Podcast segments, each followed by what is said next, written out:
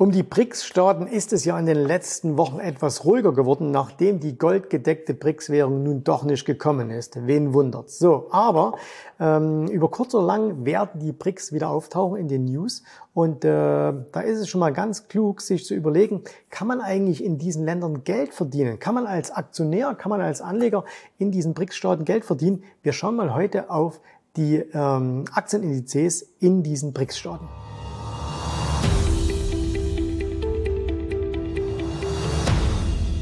BRICS, das kennt ja mittlerweile jeder, der sich für das Thema Börse interessiert. Ne? Ein Begriff, der von einem ehemaligen Goldman Sachs ähm, Ökonom mal, ähm, also das war der, nee, der Chefvolkswirt war es, glaube ich, der hat das mal Anfang der 2000er Jahre geprägt, diesen Begriff, weil er gesagt hat, okay, BRIC, ähm, das waren also damals vier Länder, Brasilien, Russland, Indien und China. Und da hat man gesagt, das wären die neuen Wachstumsstories und das wird super, super laufen. Okay, es war ein Marketing.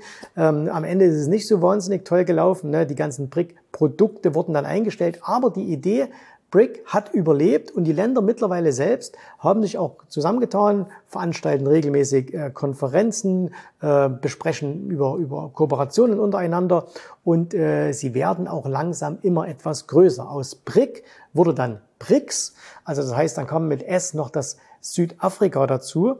Und jetzt beim, beim letzten äh, BRIC-Treffen, da gab es auch nochmal sechs neue Mitgliedstaaten, die da aufgenommen wurden. Und zwar waren das, ich habe das extra nochmal aufgeschrieben, äh, Argentinien, Ne, gerade ja in den Medien, äh, weil die da einen ganz, ganz neuen, freshen äh, Präsidenten äh, gewählt haben. Dann ähm, Ägypten, Äthiopien, dann der Iran, dann Saudi-Arabien und die Vereinigten Arabischen Emirate. Also das, wo ich auch bin, also da gehört Dubai dazu, Abu Dhabi und die anderen fünf Emirate. So, und äh, in einigen dieser äh, BRICS-Staaten kann man investieren, auch als Anleger.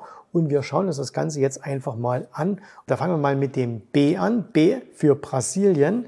Und ähm, Brasilien, da sehen wir hier einen längerfristigen Chart. Ich habe hier einen, einen ETF von iShares genommen äh, und da sieht man, den gibt's schon relativ lang. Ne? Hier mit dem Jahr 2000 wurde der eingeführt und man sieht tatsächlich nach dem Ende ähm, des, des Bärenmarktes, nach der Dotcom-Krise, ist Brasilien extrem nach oben gelaufen und äh, mittlerweile aber doch deutlich, deutlich wieder von diesen, ähm, von diesen Preisen entfernt. Wenn wir hier mal die lineare Darstellung rausmachen würden, sieht man das, wie krass das nach ausschaut. Ne?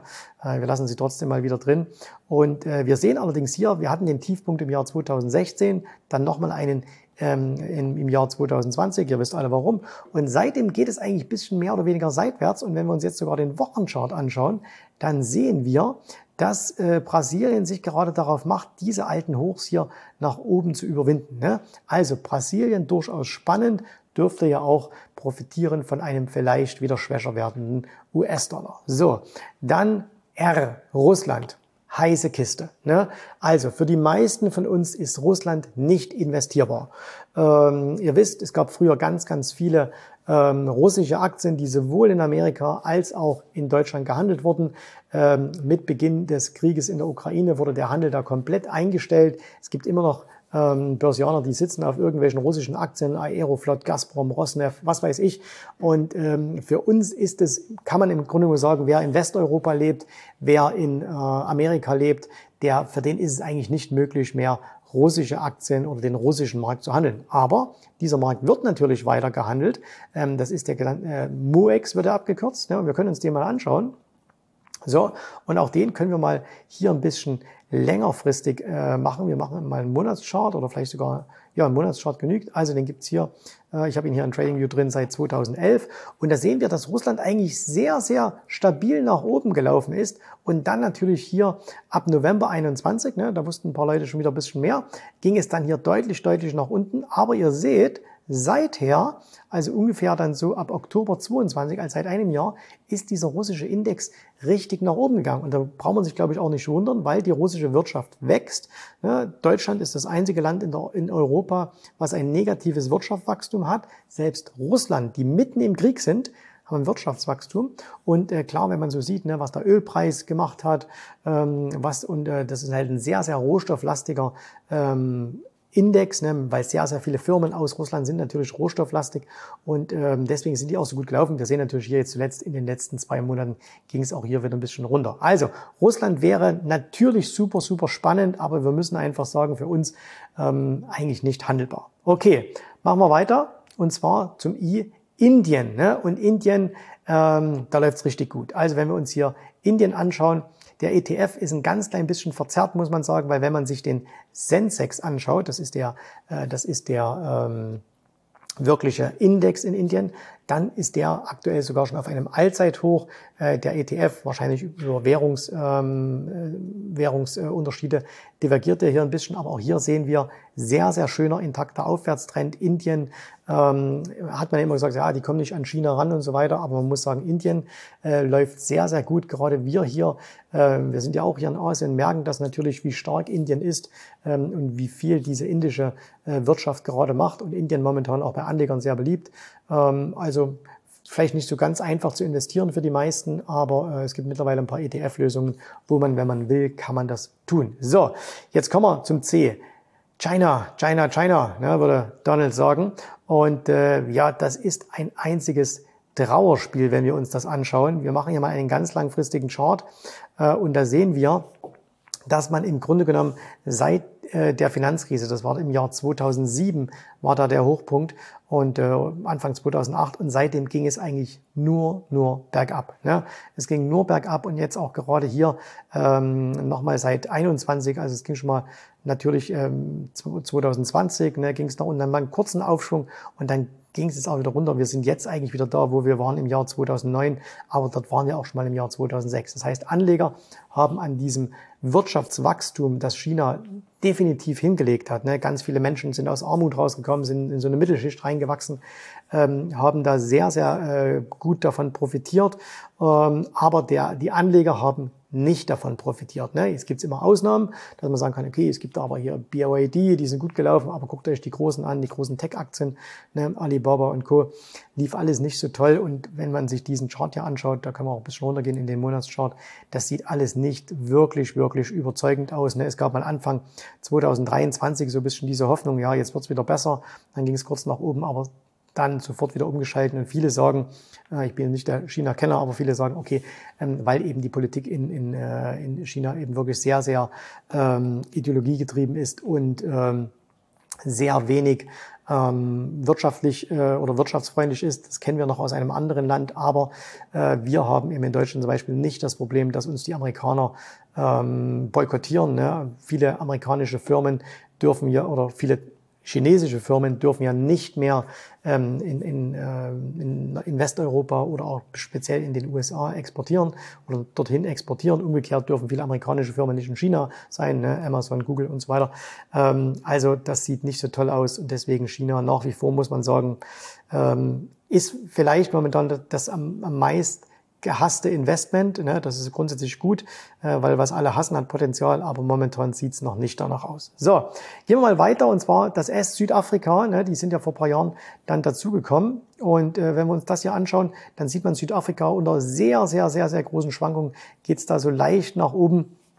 Äh, also man hat es hier, wenn man da seit paar Jahren dabei ist, seit 12, 13 Jahren, man hat da jetzt kein Geld verloren, aber wenn wir uns mal hier die Wertentwicklung anschauen, dann sehen wir auch, ne, also wenn wir sagen, wir werden hier reingegangen und dann wären wir jetzt heute hier äh, in 13 Jahren, ja, wir wären 17 Prozent vorn. Also ähm, der Renner ist es jetzt nicht. Ne? Der Renner ist es nicht. Und ähm, Südafrika, ich war noch nie da, also könnt mir gerne mal in die Kommentare schreiben, ob ihr schon mal da wart. Es soll ja ein wunderschönes Land sein, aber natürlich auch mit vielen Problemen, ähm, energietechnisch, ähm, innenpolitisch und so weiter. Und deswegen nicht so toll. So, und jetzt kommen wir mal zu den neuen, äh, zu den neuen äh, BRICS-Ländern. Und ich habe ehrlich gesagt nur von vieren etwas gefunden. Ich habe nichts gefunden zu Äthiopien. Ähm, ne, ich habe eigentlich zu fünf nichts gefunden. Ne? Ähm, nein, zu vieren habe ich, zu zweien. Jetzt nochmal. Also, Genau, ich habe zu zwei Ländern nichts gefunden. Und zwar, ich habe nichts gefunden zu Äthiopien. Ja, Äthiopien, keine Ahnung, kleines Land in Afrika, äh, gibt es garantiert auch einen Aktienmarkt, aber ich habe nichts darüber gefunden, was in irgendeiner Art und Weise investierbar wäre. Und Iran, ne, das ist ja genauso wie, ähm, wie ähm, Russland. Ich, ich gehe davon aus, auch im Iran wird es eine Aktienbörse geben, äh, aber äh, auch für uns völlig uninvestierbar. Also die fallen schon mal weg. Aber wir haben noch ein paar Länder mehr und da können wir uns hier mal anschauen. Argentinien. Und der Argentinien sehr, sehr spannend, denn trotz vieler, vieler Probleme, eine Inflation von 100 Prozent in diesem Land, ne, ähm, steigen natürlich hier die Aktienpreise. Jetzt müsste man das natürlich wieder mal ein bisschen umrechnen. Ähm, das hier ist ein äh, von, von, ähm, von äh, GlobalX, äh, ein ähm, ETF. Also das heißt, der ist in Dollar notiert. Und äh, da haben wir also schon das, das Währungsverhältnis äh, raus. Wahrscheinlich ist der, äh, der argentinische Index noch deutlich mehr gestiegen. Ähm, das wird eben bloß gefressen durch diese immer mehr fallende Inflation äh, und durch, den fallenden, äh, durch die fallende Währung. Und jetzt soll ja aber, äh, so ist zumindest der Plan des neuen Präsidenten, der, die einheimische Währung abgeschafft werden, die Zentralbank raus und sagen, jetzt ab sofort Dollar, warum? Dann können sie sich selber nicht mehr verschulden. Also er will quasi selber dem Staat so eine, so eine Schuldenbremse ähm, reinbauen. Mal sehen, ob es funktioniert. Der ETF auf jeden Fall sieht gut aus und man sieht auch gerade hier, wenn wir uns mal den Wochenchart anschauen, das hier war der, Wahlsieg und äh, da sind wir sofort auf ein neues Allzeithoch gesprungen. So, dann kommen wir zu Ägypten. Jawohl, es gibt in Ägypten einen Aktienindex ähm, und der läuft auch gar nicht so schlecht. So, und äh, wenn wir uns, wir gucken uns das ja auch ein bisschen längerfristig an, zumindest so schlecht nicht seit ungefähr Juli 22, nämlich seitdem die da aufgenommen wurden. Also seitdem, ähm, seitdem man wusste, okay, die können mit reinkommen, läuft es in Ägypten wieder besser. Langfristig betrachtet eine Vollkatastrophe. Ne? Also hier ähm, bei über 80 gewesen, runter dann auf äh, 15 oder so. Also langfristig nichts. Und momentan muss man, wenn man diesen langfristigen Chart sich anschaut, immer noch sagen, Abwärtstrend, gehen wir in etwas kürzere Zeiteinheiten, äh, dann sehen wir, okay, dann können wir vielleicht hier jetzt eine Trendwende auf Monatsbasis machen und auf Wochenbasis haben wir auf jeden Fall hier eine kleine Trendwende gemacht. Ne? Also Ägypten äh, von Van Eck ist dieser ETF ganz, ganz äh, exotisch und ähm, naja. So, und jetzt kommen wir in den äh, Nahen Osten äh, und da müssen wir uns natürlich als allererstes mal anschauen, das Land, äh, wo es die die teuerste Firma gibt, äh, die börsennotiert ist, nämlich äh, Saudi Aramco, die ähm, saudische Ölgesellschaft. Und äh, da sehen wir hier, wenn wir uns den Saudi-Index anschauen, der ist gar nicht so schlecht gelaufen. Ne? Also jetzt hier ähm, im, im Jahr 2022 kam der auch so ein bisschen unter Druck und seitdem geht's wieder ein bisschen besser. Aber wenn man es jetzt mal über einen längeren Zeitraum sich anschaut, dann sieht das gar nicht so schlecht aus. Saudi baut ja seine Wirtschaft brutal um. Ähm, wer nichts von Saudi-Arabien weiß, würde denken, das ist das totale Mittelalter da und die leben alle voll verschleiert und jeden Tag gibt's Steinigungen und Enthauptungen und ähm, nichts könnte falscher sein als das. Äh, mit allem, was da noch nicht so ist, wie wir uns das im Westen wünschen. Aber was, warum sollen wir uns was wünschen, dass die das alles so machen wie wir? Aber Saudi ähm, investiert massiv momentan in die eigene Wirtschaft hinein, in Tourismus hinein, aber auch in andere Dinge. Da kann man sehr, sehr gespannt sein. So, und jetzt schauen wir hier in die Vereinigten Arabischen Emirate. Müsste man ja denken, hey, hier boomt's überall, ne? läuft auch der Aktienmarkt. Und ähm, na, eher nicht so toll. Ne? Also seit 2020 super gelaufen, aber dann hier seit April 22 geht's da eigentlich auch wieder nur nach unten. Äh, die ähm, die Vereinigten Arabischen Emirate machen momentan eine Neuemission nach der anderen. Aktuell wird gerade die, ähm, das Taxigewerbe hier an die Börse gebracht. Ne? gibt nur eine große Taxifirma hier, die gehört dem Staat und äh, die bringt er jetzt an die Börse. Äh, 300-fach überzeichnet äh, die Emission ähm, und äh, hat aber nichts zu sagen. Ähm, viele, viele ähm, hier wird immer noch viel gezockt und das ist auch das Problem. Ähm, als Ausländer hast, es gibt zwar hier ein ETF von iShares, aber normal hast du als Ausländer keinen Zutritt zu diesem Markt. Das heißt, du musst ja Resident sein, äh, du musst ja gemeldet sein, du musst ja einen Pass haben oder eine ID, damit du überhaupt dort handeln kannst. Und das hält natürlich viele ausländische Investoren ab. So, kurzes Fazit. Vielleicht gibt es auch einen BRICS ETF, falls es den gibt, schreibt mir das mal in die Kommentare. Wenn man sich das so anschaut, muss man einfach sagen, es sind die großen Länder, die interessant sind, also Brasilien, Indien, ähm, Argentinien jetzt vielleicht und alles andere ist so, naja, schauen wir mal. Aber es lohnt sich da immer mal hinzuschauen, weil sollten wir wieder diese Nachrichten hören, hey, BRICS wird alles übernehmen, ne, dann werden wir das in den Aktienmärkten sehen. Und wenn wir es nicht in den Aktienmärkten sehen, dann können wir diese Meinung auch getrost wegschieben. Also, heute, das war ein bisschen paar exotische Dinge. Ähm, ich habe davon äh, nur Argentinien im Depot, sonst nichts. Äh, und ein bisschen Indien habe ich im Depot, sonst habe ich da nichts im Depot. Ähm, doch, ich habe auch Brasilien jetzt kürzlich gekauft. Ich habe auch Brasilien gekauft. Also ich habe dann doch drei im Depot, den Rest nicht. Also äh, keine Kaufempfehlung. Macht euch eure eigenen Gedanken und schaut euch das an.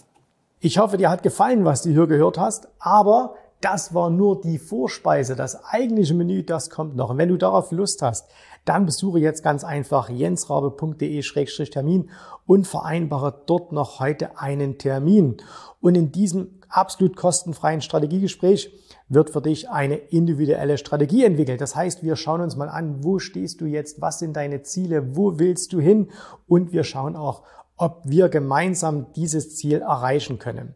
Und äh, du musst immer an Folgendes denken. Wenn du etwas im Leben erreichen willst, sei es es an der Börse, sei es beim Unternehmertum, dann brauchst du immer jemanden, der dir hilft, der schon auf einer Stufe ist, wo du noch hin möchtest. Und so wie jeder Sportler einen Trainer hat, so wie jeder erfolgreiche Selbstständige einen Mentor hat, so brauchst auch du an der Börse einen Mentor, der dir hilft, deine Ziele zu erreichen. In den letzten Jahren habe ich Tausenden von Menschen gezeigt, wie sie ein regelmäßiges Einkommen an der Börse erzielen, wie sie ihr Vermögen sichern können und auch du kannst das erreichen. Davon bin ich felsenfest überzeugt. Also, geh jetzt einfach auf jensrabe.de-termin und vereinbare noch heute deinen persönlichen Termin. Ich freue mich auf dich. Wir hören uns. Bis dahin. Tschüss, Servus, mach's gut. Bye bye.